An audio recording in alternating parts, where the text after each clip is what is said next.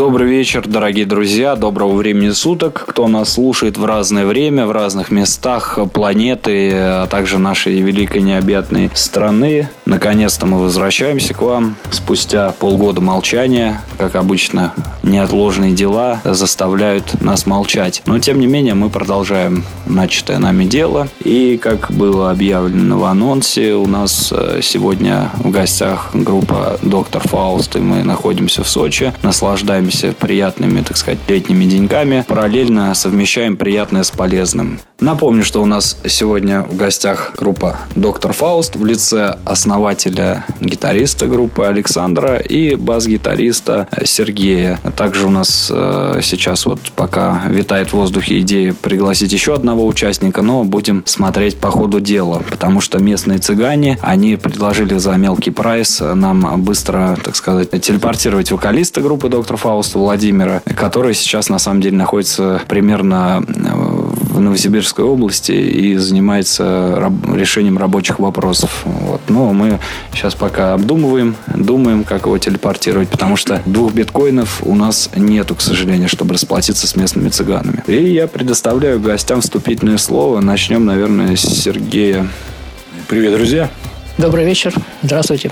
Людям многим интересно, на самом деле, положение э, местной сцены, местного, так сказать, движника, как оно вообще здесь все происходит. Например, из других городов для тусовок разных э, Сочи это такой некий вопросительный знак на карте. Что тут происходит, каким образом, где, что, как. И я так полагаю, у вас тоже с концертной движухой здесь не особо все развито, потому что оккупированы рестораны, оккупированы все площадки с Стасами Михайловыми, Егорами Кридами и прочими вот кабацкими музыкантами. Вот, наверное, Сань, у тебя поинтересуюсь в первую очередь.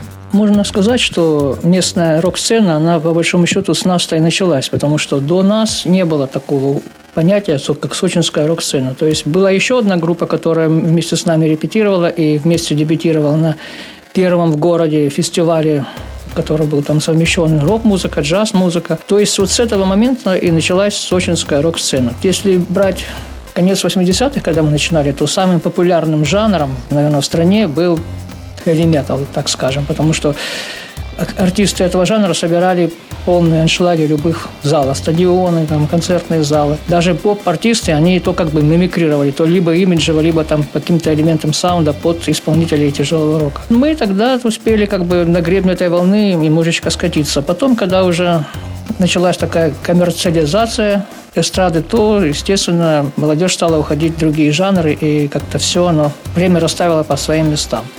На сегодняшний день, то есть мы имеем в этом городе некие группы, которые играют музыку, которая нравится им, которая нравится их слушателям, их поклонникам, но она далека от такого жанра, к которому, скажем, мы себя причисляем. А в плане вот э, приезжих музыкантов каких-то, я думаю, с, с южного региона, скажем так, всего, в том числе и по Волжье, а смысла, я так полагаю, сюда тащить нету.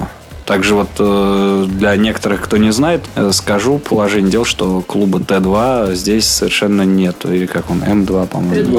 Клуба Т- клуб Т2 тоже закрылся в Сочи. И сейчас вся основная, ну, какая, какая есть движуха, она, по-моему, в Адлере происходит. Как ты думаешь, вот это вот ввиду просто-напросто вымирания происходит или все-таки ввиду отсутствия местных музыкантов как таковых?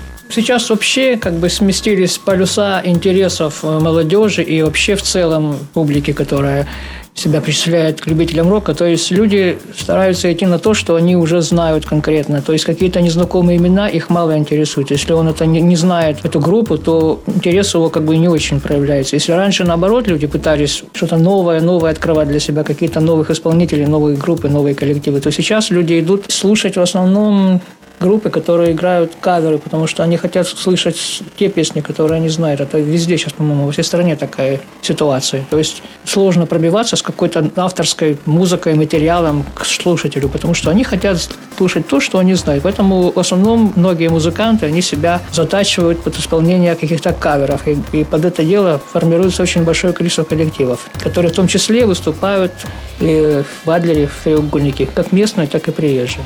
Кстати, да, касаемо кавер-бендов, я могу отметить, что буквально чуть ли не в каждом городе России на сегодня существует кавер «Король и Шут», кавер «Сектор газа», а, кавер еще какой-то фигни. Ну, в смысле, «Сектор газа» — это не фигня, конечно, но я имею в виду по типу «Король и Шут», вокалист, который перестал пять лет назад колоться. И, что удивительно, народ везде собирает, и никто их не запрещает, эти коллективы. Что, собственно, у меня лично вызывает э, массу вопросов. То есть я бы сам бы, конечно, запретил бы все эти кавер-бенды, бренды, потому что, на мой взгляд, они развращают молодежь и не дают развиваться э, не только молодежи, но и как бы всецело творческим людям, э, всем. И сейчас я предлагаю прослушать э, композицию группы Доктор Фауст под названием сейчас Operation Completive. Я думаю, начнем вот с этой Illusion Eden.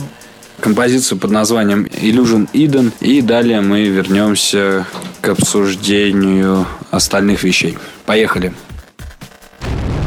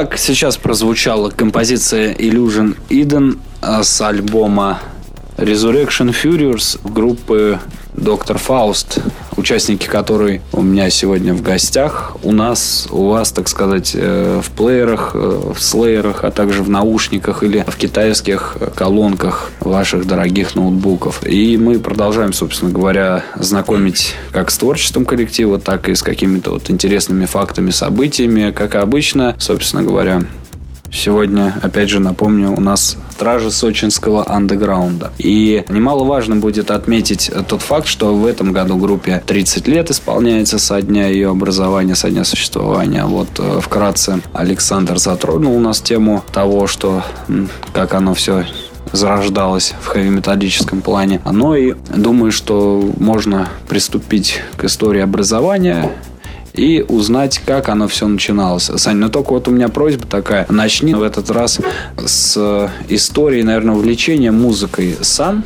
То есть вот мы с более дальнего этапа, а потом уже как бы вот как ты пришел к образованию группы. Я думаю, это э, будет более, так сказать, продуктивнее, плодотворнее. Ну, мое увлечение, скажем так, непосредственно рок-музыкой – произошло году в 74-75, когда я учился в школе, и когда я по телевизору в местной программе «Граммозайка», посвященная записям на пластинках, услышал песню группы Wings «Mrs. Vandebilt». Вот почему-то она меня настолько тогда вштырила, что я даже как-то так как-то под впечатлением ходил на какое-то время. А одноклассник мой сказал, а ты слышал, вчера смотрел там, типа, ну, смотрел, это ж Пол Маккартни. Я говорю, а что за Пол Маккартни? Ну как, он же из Битлз, да?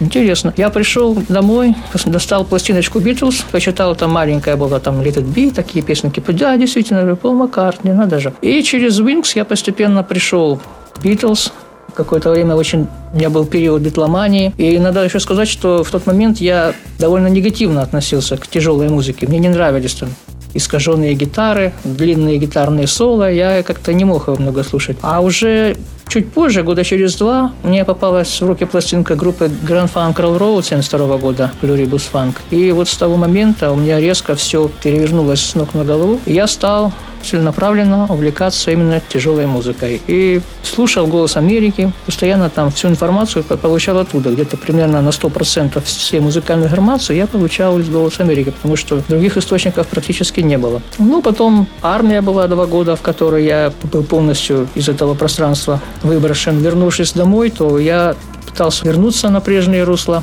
И так постепенно, постепенно. А, надо еще сказать, что в школе мы сформировали нашу первую группу. Я гитару взял поздно довольно, в 16 лет. До этого я себя позиционировал как клавишник, потому что я занимался фортепиано и хотел играть как Джон Лорд или там Кит Эмерсон на электрооргане, или там Йонике, как это мы говорили. И мы репетировали в дворе. Вот ныне известный Григорий Лепс Тогда он был Гриша Левсверидзе, мой одноклассник. Он был у нас барабанщиком в этой группе изначально. И мы пришли в таком составе в школу и ничего не смогли там извлечь из инструмента. Он не мог играть на этих барабанах, я не мог на органе. И мы ушли домой думать, что нам делать. Ну, получилось так, что я перестроился на гитару, начал учиться на ней играть, и уже в школьную, пришли мы в школу, уже как бы еще был у нас третий человек басист, мы в формате трио уже сформировали нашу первую рок-группу. И вот какое-то время, года два, мы вот так вот играли, развивались, росли. Потом всех позабирали в армию. Ну, после армии там я пошел работать тоже по музыке какое-то время, играл там в танцевальных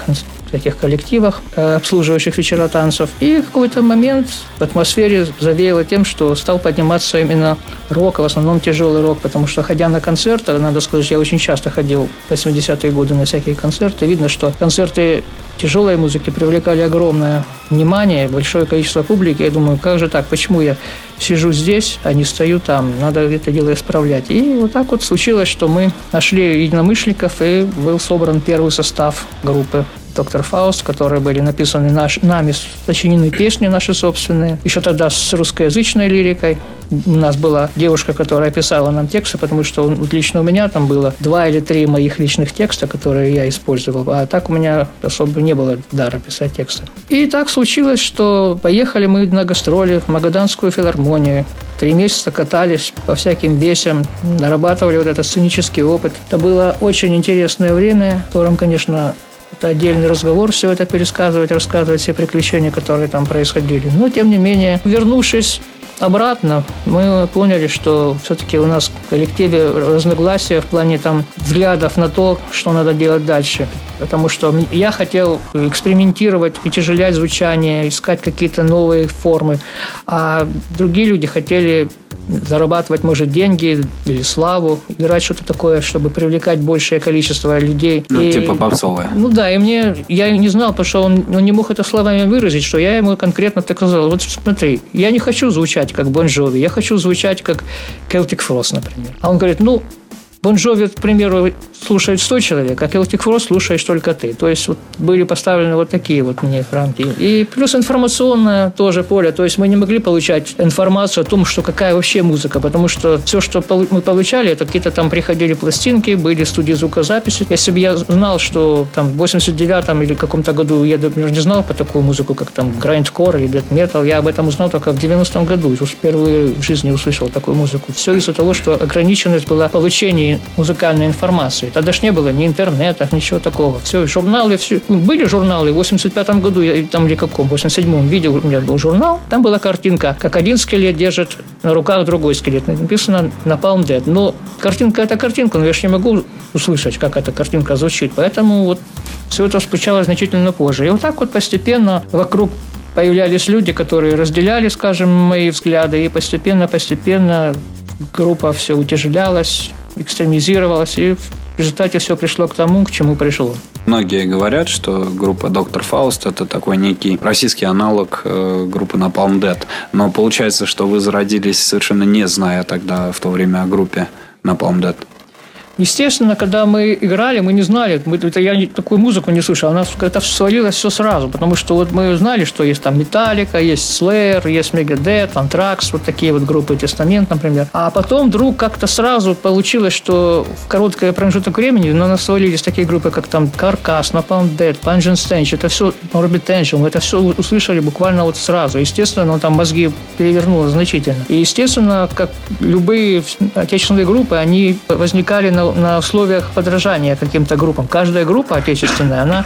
Вот даже мы ездили когда в Москву на фестиваль в Горбушку, там нас спрашивали, а что вы играете? Я говорю, ну как вам сказать? Ну вот так-то. Да нет, вот что, кого вы играете? Вот мы, например, играем Decide, а вы кого играете? То есть вот вопрос стоял вот так вот. То есть каждая группа, она имела какую-то ролевую модель, которую она стремилась там не то чтобы подражать, но идти в этой же колее, где-то примерно что-то около этого. И на Palm Dead, и все это оказало какое-то влияние, и мы там, естественно, первое время подражали, но постепенно мы от этого отходили, что-то появлялись какие-то другие мысли, и они уже выливались в какие-то результаты пройдя такую школу, да, 72 -го года музыкальную, как ты смотришь на развитие российского андеграунда? То есть, есть ли он вообще как э, явление культурологическое? Или все-таки это полная копирка, которая не имеет никакой самобытности, никакой идентичности э, в том мире, в котором он, он сформировался, этот самый андеграунд, и в котором он существует, в принципе, по сей день? Интересен твой взгляд на эти события, потому что предпосылкой э, хаять э, российскую музыку андеграунд очень очень много.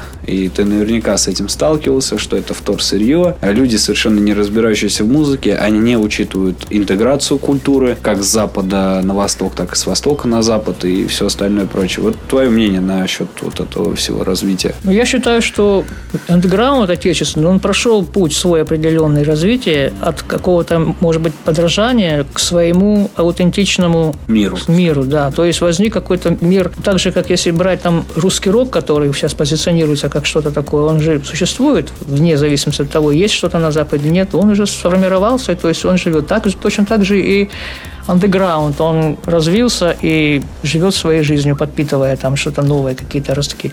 А то, что насчет подражательности, то уже любой человек, беря в руки электрогитару, он этим самым уже подражает тому, что он увидел там когда-то там в журнале или на обложке пластинки, о, я тоже так хочу. Ну, Естественно, ну, это уже идет. Ну вот смотри, есть э, сейчас, например, поколение есть, да, которые, да, в принципе, что сейчас, э, даже в 90-х годах возникли уже новые поколения, нежели там, да, твои там или других людей.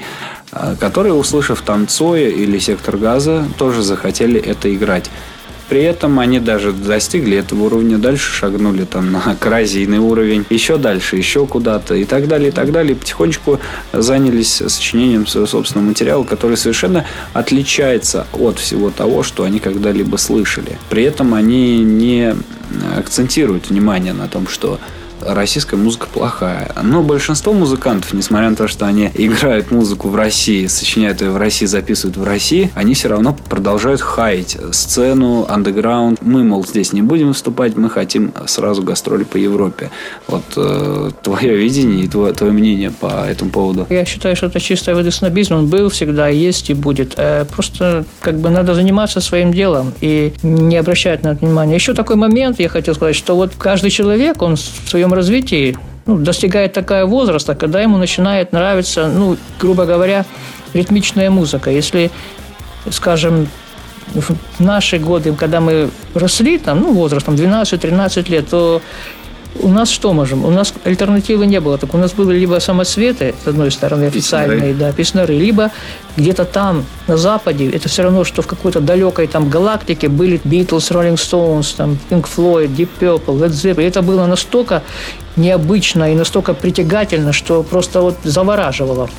И поэтому у нас была вот эта музыка, мы на ней росли, мы ее впитывали. Нам не важно было, что поется в текстах, потому что мы сам звук ощущали. Для нас был важен вот этот звук. А другие поколения, когда входили в этот возраст, у них уже был Цой, у них уже была Алиса, у них уже было, там, не знаю, кому там, машина времени. То есть в наше время не было этого русского, русского рока. А тех, которые было, они вот взяли то, что лежит, и все. И, то есть им, естественно, уже друг, другое поколение вырастало на, на других каких-то культурных делах. А то, что развитие, оно всегда было, оно есть и будет. Лишь бы были те, для кого это все делается. Потому что сейчас интерес к такой музыке очень мал. Но он был также малый в середине 90-х годов, когда был сплошной рейв, и гитары я видел в основном дома на обложках пластинок. По телевизору я их не видел. А потом в конце 90-х опять все вернулось на круги своя, появились исполнители, и тогда же был подъем вот этого русского рока, там, Земфира, Мумитроль, там... Не, ну сейчас же тоже наверняка ты наблюдаешь, как его крутят по нашему радио пресловутому и продолжают вот, знаешь, агитировать. Вот даже здесь я видел афишу вот фестиваля, где выступает вот эта вот лесбиянка Земфира и так называемый вот депрессивный певец э, Дельфин. То есть, ну, очень много как бы... Ну, это да, это люди, они... Ну, это уже как бы вот эти уже, наверное... перечисленные люди, они уже как бы считаются такими динозаврами, что ли, для современного поколения. Но пока оно есть, оно живет, оно будет продолжаться, я думаю. Придет новые люди, которые принесут новую музыку. Может быть, этот неосовок разрушит, да, кстати. Вот. Да, друзья, давайте тогда прослушаем сейчас, э, сделаем небольшой перерыв, прослушаем композицию вот с крайнего как плоть альбома группы Доктор Фауст под названием, который объявит Саня вот сейчас. Descent in Nothing. Прослушаем и далее мы, собственно говоря, продолжим тележить уже, наверное, в историческом масштабе. Поехали.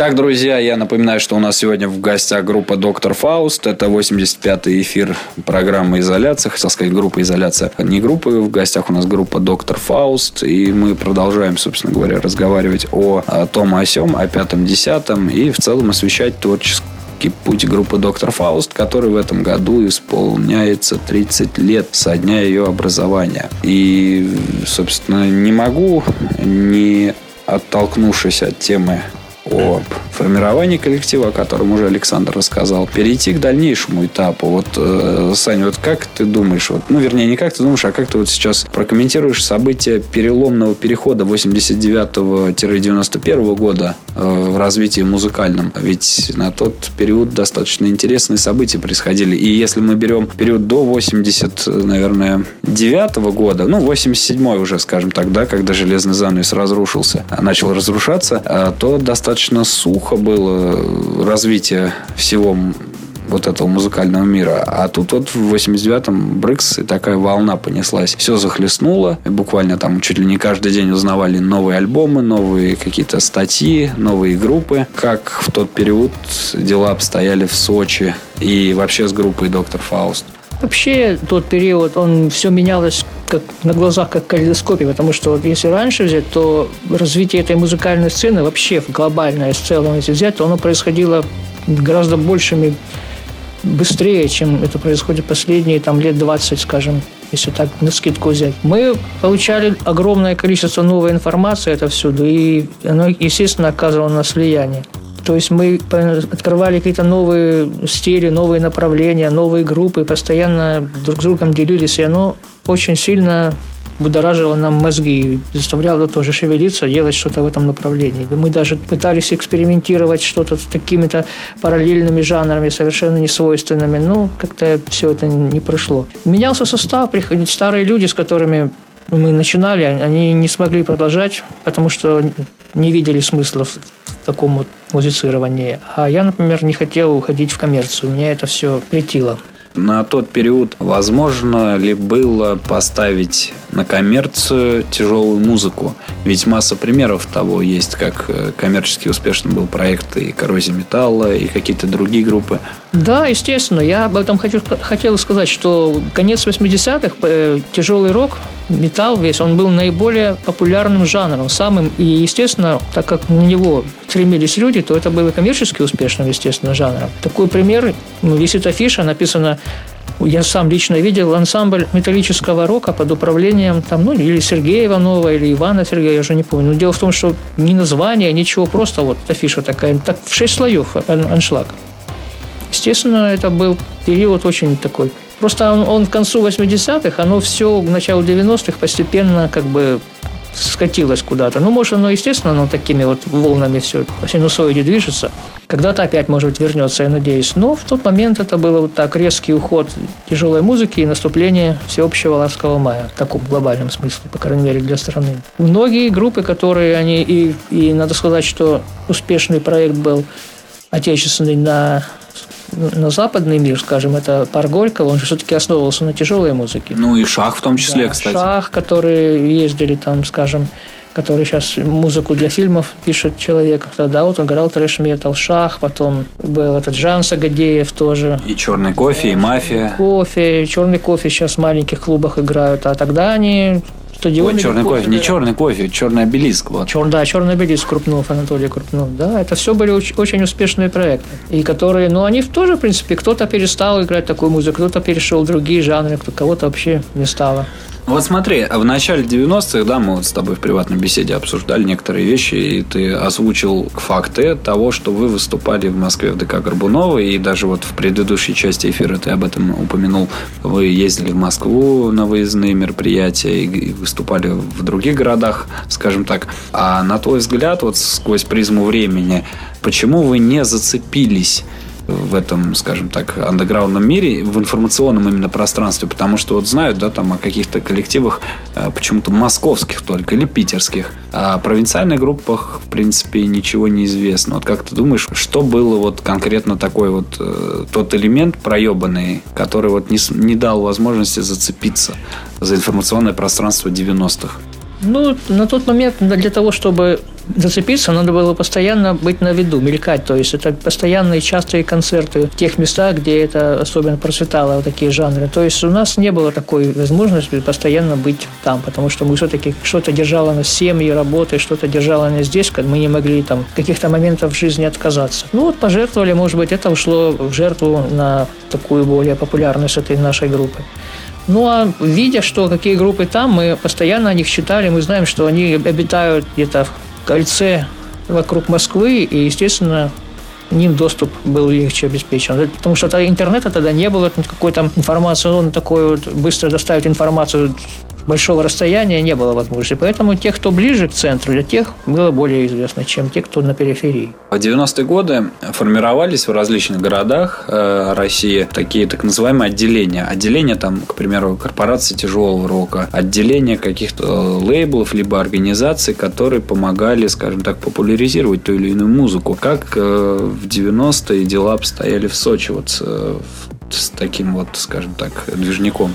У нас были попытки изначально сформировать в городе рок-клуб официальный. То есть были люди, которые этим непосредственно занимались. И это стояло на уровне, что было, были какие-то договоренности, были даже возможность взять какое-то здание, там, чтобы на основе этого здания была какая-то база, техническая инфраструктура, чтобы этим заниматься. Но все это как-то оно утекало, как непонятно, как сквозь пальцы. То есть была одна попытка, потом был уже где-то год 94 еще одна попытка была, уже другие люди этим занялись, тоже пытались собрать как-то что-то где-то, оно вроде бы началось, закрутилось тоже, раз и осело, как песок. Потом какие-то люди приезжали из Казахстана или откуда-то пытались тоже взять, взяли в аренду кинотеатр и пытались на базе этого кинотеатра создать там студию, приглашать группы, но как-то дальше слов это у них не пошло. Я не знаю, почему уже какой-то там фактор, разлагающий мозги есть в этом месте, который не дает пойти дальше чего-то вот этим вот потугам. Видимо, вре- время тогда не подошло для Андрея Ковалева из легендарной группы «Пилигрим». Да, вот я лично присутствовал на концерте «Пилигрим». Он был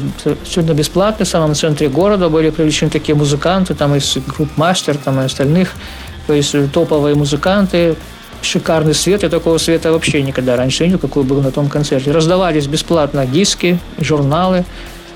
То есть там... Футболки. Да, футболки, вся эта вот мерчендайзинг весь. И толпа собралась. Ну, потому что вот когда, мол, так вот бесплатно, ну, тоже вот был такой всплеск, вроде тяжелая музыка, но как-то оно тоже раз-раз-раз, и все затихло. Слушай, а вот наверняка многие поинтересуются в 90-х годах, где вы в Москве выступали, на каких фестивалях? Да, мы, мы выступали, э, у нас так удачно получилось, что мы были замечены Женей Аксеновым, он же Эйджин Прайс. Из ада. Из ада, да, который 300 тысяч трупов воскресил. Вот, то есть его заслуга в том, что о нас узнали за пределами города, и он дал там в прессу информацию. Он лично пригласил нас на вот этот первый концерт, он назывался Massacre in Moscow, резня в Москве. А он тогда был редактором журнала Death Rider. И вот это вышел второй номер Death Rider, и там уже был результат этого фестиваля. То есть он присылал мне домой по почте, тогда никаких не было электронных ящиков, только железные висели, которые в подъезде. И он высылал первый номер Death Rider, и был фестиваль в ДК Горбунова. Были приглашены интересные группы, как Крюгер, Готик Касл, Холостой выстрел, Мортем, Корпс, и потом значились также были приглашены э, эксгуматор из Минска и Вейдер из Польши, но они там по причинам некоторым не приехал. Эксгуматор не знаю почему, а Вейдер как раз в Америке в эти дни концерты проходили. То есть они были немного заняты, не смогли отлучиться. И Dead Vomit были хедлайнерами, потому что у них вышла пластинка, и они выступали оба дня, и поэтому как бы они считались хедлайнерами этого мероприятия. Вот два дня занял процесс. Людей было не так, чтобы много, но по тем временам, потому что люди сказали, что я думал, будет полный зал, а там, ну, где-то ползала, может быть. Это, видимо, из-за облом... из обломившихся хедлайнеров. Да, многие, наверное, ждали Вейдер. А, еще там был такой Некрокилдозер, тоже очень интересная группа. Мы как раз после них выходили играть. Да, очень весело было, очень хорошая атмосфера, прекрасные люди, прекрасное общение. А вот смотри, с чем связан такой перерыв у Доктор Фауста? Получается, в 89-м альбом вышел и аж в 96-м. Там э, все-таки было, был какой-то перерыв Была смена состава, конечно. Люди некоторые ушли, пришли новые, начали поиск нового звука, нового там материала, сочинение нового, нового материала с нуля. Потом у нас, кстати, помимо 96-го еще был в 92-м демозапись одна была. То есть она тоже, по-моему, там где-то болтается в интернете чисто грандкоровый альбом. То есть это получается мы в 89-м демо сделали, 92-м и 96-м. Да, все исключительно из-за того, что вот наработка материала. Я сейчас посмотрю западные группы, у них тоже перерывы по 15 лет между альбомами грандовые. То есть там все это не уникально в нашем случае, так скажу. Вас все равно так или иначе сравнивают, да, с Напалмом Дед э, со смертью на пальме, как говорится по-русски, если. Как ты сам лично к этому относишься? Ты это отрицаешь или все-таки, ну, достаточно спокойно миришься с этим мнением? Ну, есть люди, которые, скажем, они любой там подобный жанр, для них вот есть Napalm Dead, они когда-то слышали, они любую грайндовую группу будут сравнивать с Napalm Dead, потому что раз у вас бластбиты, значит, вы играете как Napalm Dead. А те, кто разбираются, они уже более тонко погружены в это, они уже сами делают выводы, а поверхностное суждение, то ну, кому как нравится, тот пускай так и считает. Ну, у вас такого уже прям 90-е, когда, скажем так, пошел материал э, с Запада в открытом доступе появился когда уже вся движуха пошла, то есть у тебя уже не возникало мысли, вот, блин, давайте попробуем вот в таком духе или в таком. Нет, мы уже развивались своим, уже свои были наработки, свои приемы, уже свой стиль. Я считаю, что мы свой стиль сформировали. То есть, если вы послушаете последний вот этот альбом и предпоследний, то там, я не знаю, где вы там услышите на Пандет или что-нибудь там подобное. Правда, у каждый будет сам свои выводы делать, но у нас каждый альбом, он имеет разное звучание, немножечко разные стилистические какие-то приемы. То есть я считаю, что разнообразие присутствует. Да. Так, ну я думаю, сейчас самое время как раз для того, чтобы немножко погрузиться в атмосферу 90-х годов. А мы, наверное, прослушаем композицию с альбома, который датирован 1996 год, 96 годом. Композицию под названием... Какую выберем сегодня? Lymphatic intoxication. Итак, поехали.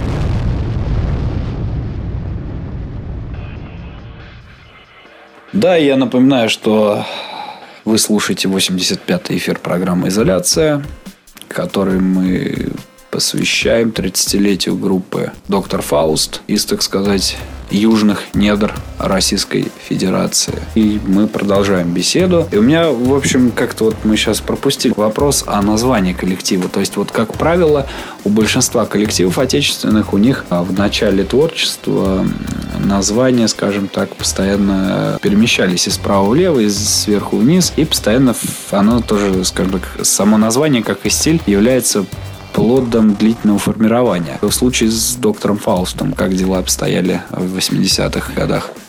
Я когда-то смотрел какую-то передачу в 80-е годы, там из разряда то ли «Взгляд», то ли еще, и там было модно рассказывать о всяких неформальных молодежных течениях, движениях, и там там было ото всех там кто-то там на мотоцикле катается, кто-то хиппи, кто-то там панк. И...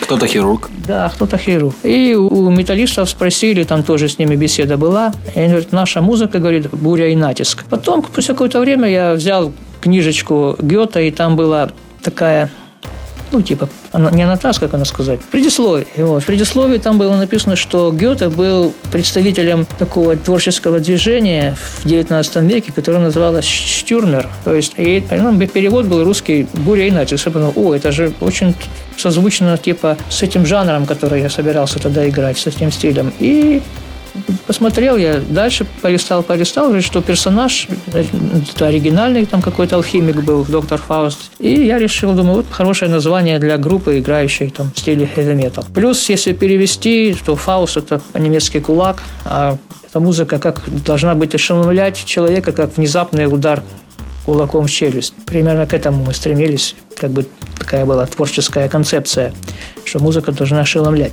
Можно, кстати, вместо вот на диске э, писать, например, не трек-лист, как э, общепринято, а можно писать так «Фауст патроны», ну, например.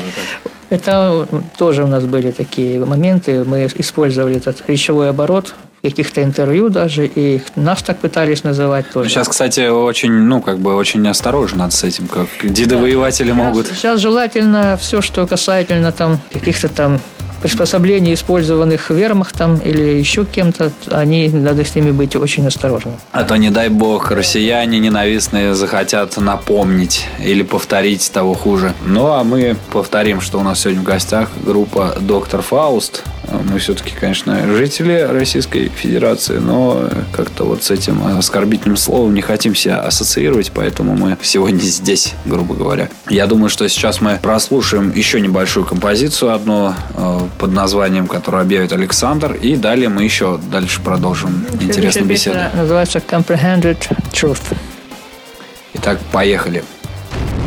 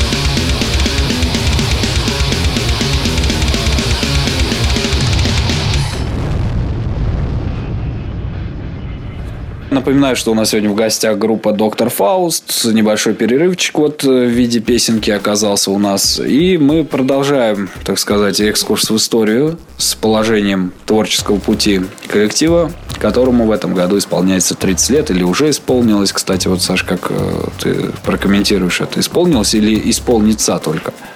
И эта вся идея, она, в принципе, по большому счету, была еще до этого предгруппа, как бы, которую мы собрали где-то весной, потому что была идея выступить, какой-то фестиваль тут планировался, мы по-быстрому собрали э, группу, тоже трио, назвали ее «Икар».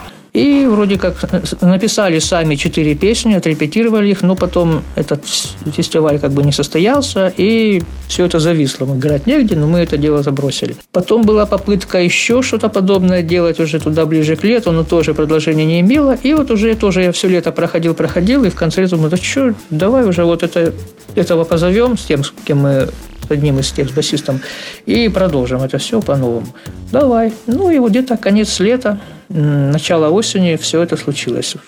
То есть август-сентябрь где-то? Конец августа, начало сентября. То есть название было 4 сентября уже было название, потому что до 4 сентября были варианты, которые там предлагались, искались, а потом я вспомнил, что я читал уже вот эту книжку Долана, и пришел на репетицию, первое им выложил в лоб название, и они, глаза у них раскрылись, да, конечно, решено. Давай сейчас перейдем уже вот план про 90-е так обсудили вкратце все это дело. А вот в 2000 год получается, да, переход в новое, скажем так, тысячелетие, новые, скажем так, технологии, новый президент, всеми любимый. И в то же время, вот как здесь дела обстояли со сценой и в том числе с движухой, потому что в, во всех городах российских, естественно, все пошло на спад. Появились вот так называемые уже политические коллективы, все перешли на политику, все стали там какие-то праворадикальные идеи выдавать в основной своей массе. Панков, скажем так, ну, было так себе, потому что основной панковский пик пришелся там на 95-7 год в докризисное время. Что получилось в 2000 году, и вот отталкиваясь уже к современным реалиям сейчас ну, будем. Да, 2000 если быть точным, то 2001, потому что до этого последний раз группа на сцене была в 98 году, а меняется все очень быстро. Там, если ты какое-то время не появляешься, там год буквально, то все, группу забывают. И получилось так, что в городе проводился фестиваль, такой рок-фестиваль под эгидой компании Coca-Cola Sprite, Sprite Fest – они разыскивали там по городам таланты всякие. мне позвонил, я об этом читал вроде, что, ну, я не придал значения, ну, фестиваль, фестиваль, ну, черт. И мне звонит один из участников уже, который там был, ну, он такой русскоязычной группы, говорит, вот, а вы не хотите, мол, туда-сюда? Я говорю, да, почему нет, мы давно нас никто не видел. Тем более у нас уже новые люди были в группе, мы усиленно репетировали, мы записали уже альбом конкретно, у нас был записан альбом на тот момент, Bad Time, Bad Place полностью. И мы сделали, пока мы его не, официально не выпустили, потому что мы уже отправили на фирму, на этот Metal, как он там, господи, на Agent Прайсу. Metal Agent. Metal Agent, да. Мы отправили уже все материалы и делали сами, делали кассеты, делали диски, печатали и раздавали, продавали там по возможности. То есть уже у нас был материал, у нас был состав, мы уже были, так сказать, активной группой. Но нас еще никто не слышал пока живьем. И получилось так, что позвонил человек и сказал, что вот, мол, я, да, да, конечно. И закрутилось там организационные моменты. Я пришел, там московские организаторы, они говорят, условия. Во-первых, песни должны быть только на русском языке. Я думаю, просто бац, у нас нет песен на русском языке. И никакой пропаганды, порнографии, насилия, там, того сюда, нецензурной лексики. Ну, ладно. И говорят, сейчас вы должны представить несколько фрагментов ваших текстов, ваших песен. Я думаю, да, ну ладно. И раздала всем бумажки. Там все сели. И почему-то я вот помню, как сейчас помню, я взял просто из балды, написал несколько каких-то четверостишей. Я, я сейчас не могу вспомнить, что там было, но я их просто написал вот так вот и сказал, вот, посмотрите, вот одна наша песня, вот другая наша песня. Ну и остальные примерно в таком же ключе. Она посчитала, да, нормально, сойдет все. Ну и вот, и привезли аппаратуру, где-то 30 киловатт звука на стадионе, все как полагается, там дым. И вот мы где-то третьими по счету или какими-то выходили, и, естественно, тут был эффект взорвавшейся бомбы. Что творилось у нас, тут имеются, конечно, видео, это можно все найти и поднять. Там был страшный мошпит, полторы тысячи зрителей на тот момент, это было очень круто. И вот этот момент, это новый этап был. Можно сказать, что старый этап остался сзади, и вот это, с этого момента уже начался новый этап коллектива. Коллектива, да. И вот он, насколько можно судить, продолжается до сих пор. Я дискографию не полностью прям вот просмотрел. Там вот касаемо 2000, начала 2000-х годов, там 2001 года, да, пластинка. А да, далее, 2002 получается... она вышла. А, 2002, 2002 а следующий у нас вышел в 2007. Ну, там дело в том, что работать было с этим лейблом вот, э, где-то с момента отправки материала по почте и до появления этого материала на прилавках где-то куда полтора минимум проходило. То есть вот так вот шла работа. А если бы была наша воля, то, скажем, у нас, у нас еще один альбом был записан. Мы этот писали в 2001, мы в 2001 еще один записали альбом, но по ряду там обстоятельств каких-то, я не знаю, его так и не удалось реализовать. Мы его куда только не отдавали. И на этот Койот Records и на тот же Metal Legend, и так вот он и завис. И с ним еще были приключения связаны тоже, которые было уже, нам было сказано, что он уже отпечатан, только вот полиграфии ждем, но там были какие-то аферы, которые тоже вот так вот все это кануло. Но он имеется в сети в хорошем качестве, то есть его можно найти и послушать. Слушай, а вот как-то вскользь ты не рассказал немножко о положении сцены, скажем так, и в 90-е, и в начале 2000-х, э, помимо доктора Фауста, в городе существовали ли какие-то другие коллективы тяжелые, которые, может быть, э, успели там хотя бы один альбом записать и канули? да, была, была такая адлерская группа, они сначала назывались Bloody Butcher, потом переименовались The Butchers. Они тоже записали один альбом, там многих уже из участников нет живых, а где-то двоих или троих, по-моему, уже нет живых. Но у, у них был студийный альбом, они выступали, вместе с нами выступали, то есть была довольно интересная группа. На тот момент вот и на фестивале были интересные группы из Адлера тоже, которые приезжали, играли техничную, настоящую такую тяжелую экстремальную музыку. Ну, как-то все это куда-то вот так вот кто не успел попасть в цифровое пространство, тот проимел все. Давайте сейчас прослушаем очередную вещь с крайнего альбома группы Доктор Фауст, под названием которой также Александр объявит. Эта песня будет Trapped in Decaying Flesh. И далее мы перейдем, собственно говоря, уже в современный этап, потихонечку завершая эфир. Так, поехали.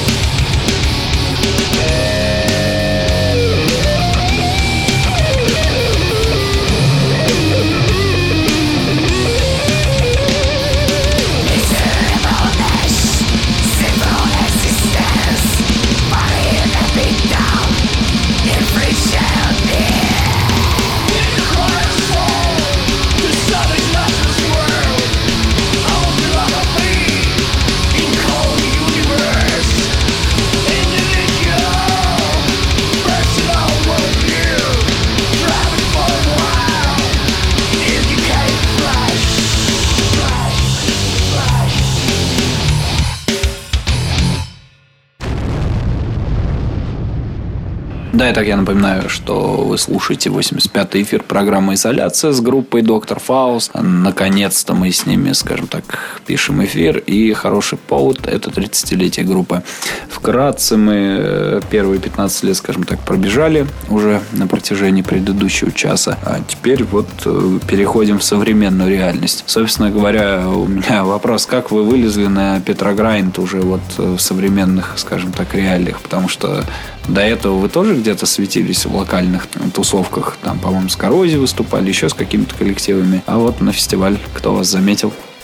Во-первых, у нас э, уже на тот момент имелся какой-то багаж из альбомов, то есть были официальные релизы, нас можно было найти уже в цифровом поле. И как-то кто-то, я не помню, дал нам телефон, мне дал этого маньяка Рокки. Я ему звонил еще из Сочи, тоже договаривался с ним туда-сюда. Потом уже более плотно мы там закрутились, разослали наши демо ему, наши альбомы, все. И он поставил нас в сетку фестиваля.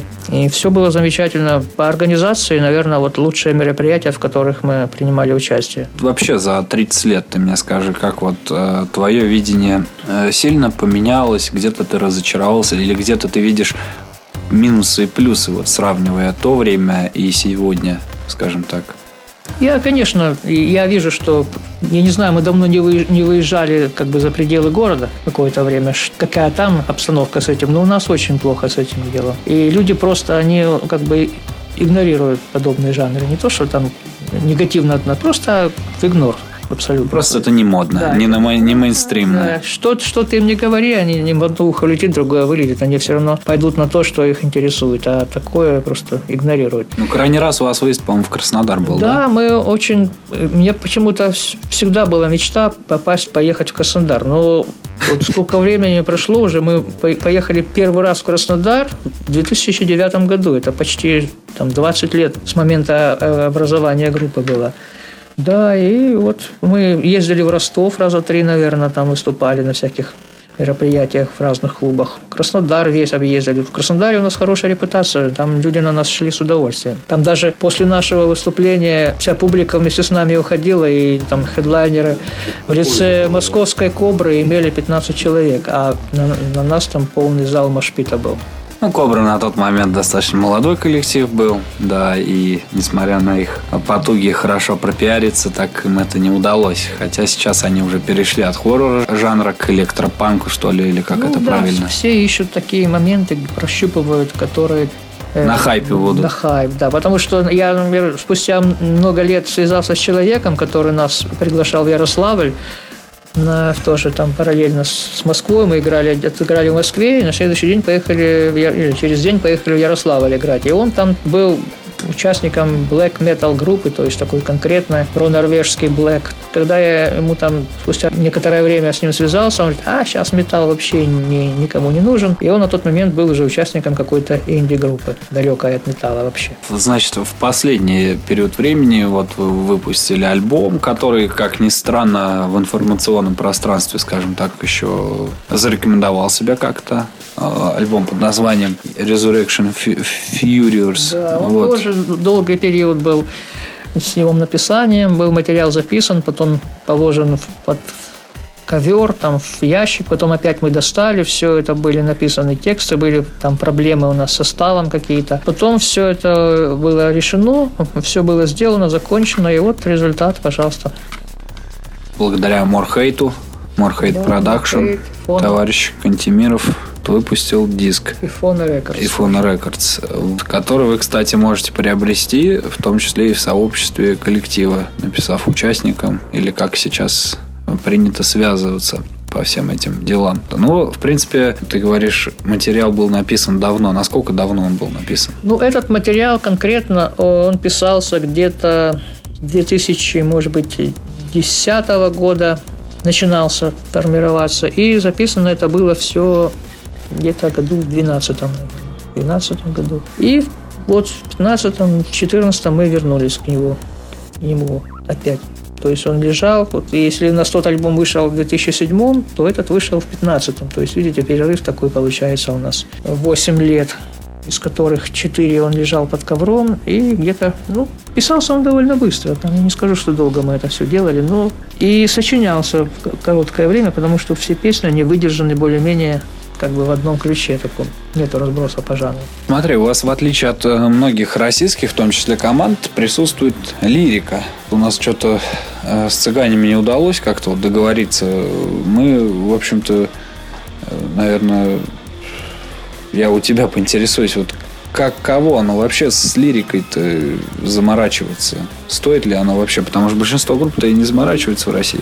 Я, конечно, никогда не считал, что тексты песен для меня имеют значение. Но раз она должна быть, я считал так, то она должна быть. Значит, надо ее делать, надо писать. И ну, по ранним своим периодам я помню, что какие-то темы даже выискивали, что такое-то влияние там, из кино, из литературы, из реальной жизни, пытались это все как-то там через черный юмор, самоиронию передать в текстах. Почему английский язык? Ну, не знаю, наверное, как-то так.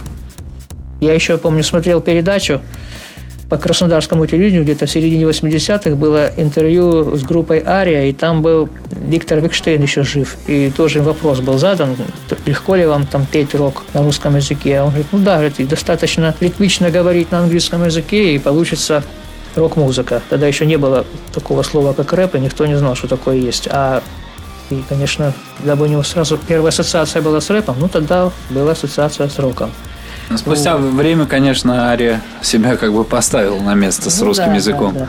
Ну, тем более, есть человек, который им это все сочиняет. И потом я смотрел тоже по краснодарскому телевидению. Была, там приезжала на гастроли такая группа немецкая, Grave Digger называется. И у них был гитарист на тот момент, бывший гитарист из группы Rage, Мани Шмидт. И с ним его там выловили, расспрашивали него там про его Виктора Смольского, который сменил его в Рейдже, и про его вообще, ну, конкретно по Грейв Диггере, и он спросил у него, а вот так с точки зрения, потому что я знаю, что эта передача, они всегда освещали в большей степени русский рок, а тут приехали там забугорные люди, что у вас вот с текстами, о чем вы поете в ваших текстах песен? На что вот Мани ответил, знаете, вот у нас наш вокалист Крис Балденталь, он пишет тексты таким образом, чтобы окончания фраз хорошо сочетались с гитарными рифами.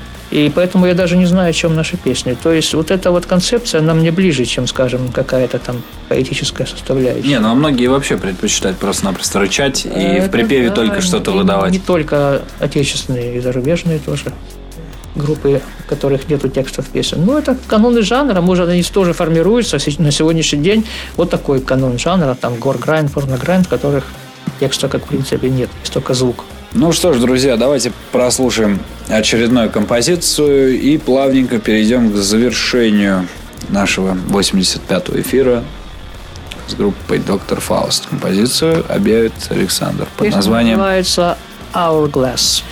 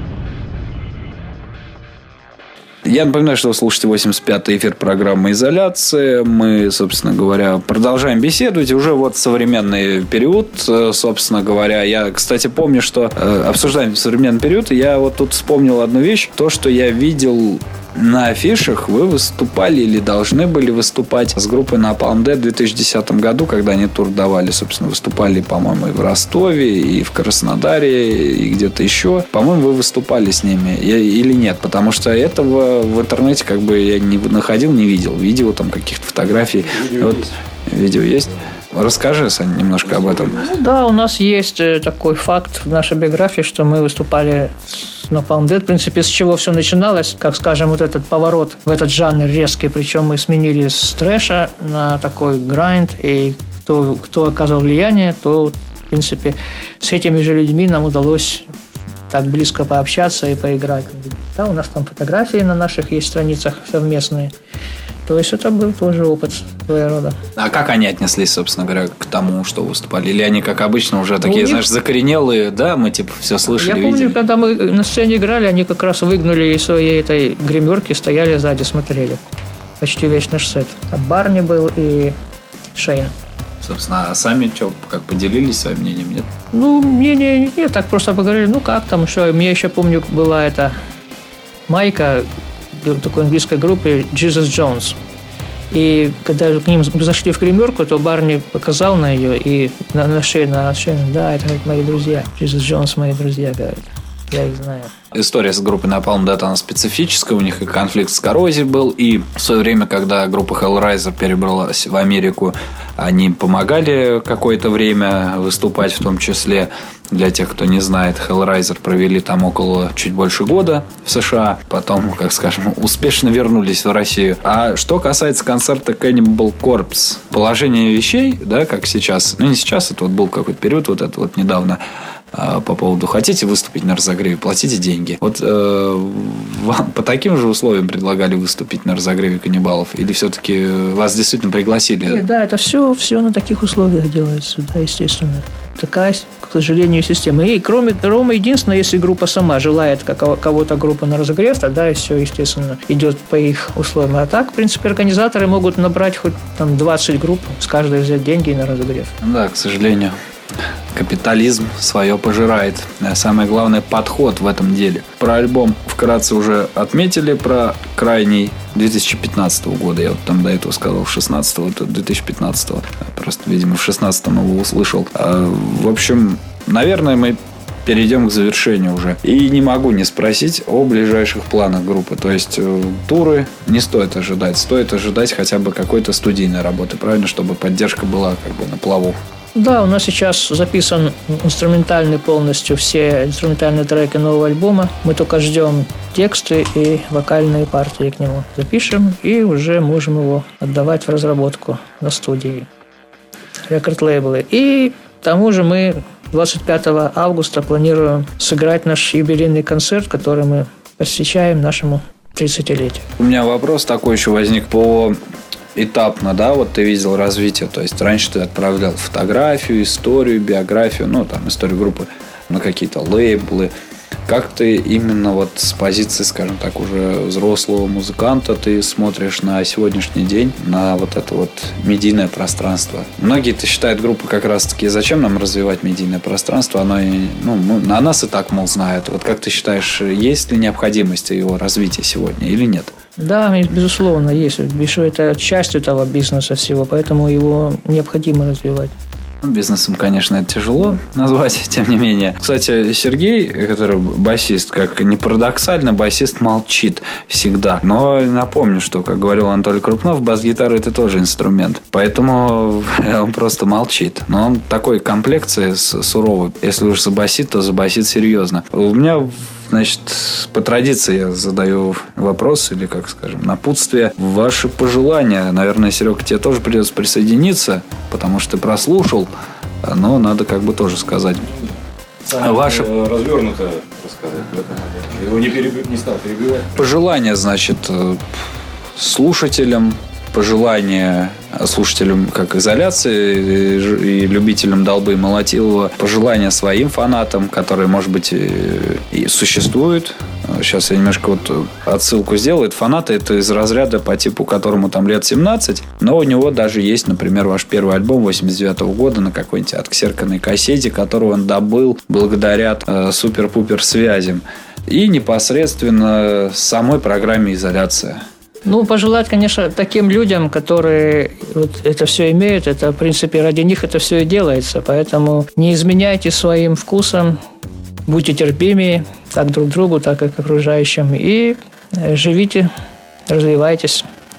А по поводу фанатов, то есть мы как-то ездили на какой-то фестиваль, и приехал человек, он инвалид, собственно, по жизни был, но в нечеловеческих условиях переночевал в клубе, и он приехал ради того, чтобы... Я еще спросил у кого-то, а вот это кто такой? О, да это что, знаешь, у него все ваши там песни на кассетах, на всех собраны. Я тогда... Я, у меня еще тогда были мысли, не завязать ли мне со всем этим делом. Потом я после этого у меня в голове все перевернулось, говорю, что вот ради вот таких людей я буду этим заниматься до тех пор, пока имею физическую возможность это делать. Да, ради таких, конечно, безусловно, стоит. Даже несмотря на их единичность, они восполняют, э, скажем так, ту атмосферу, которую даже, наверное, тысячи людей не могут э, создать.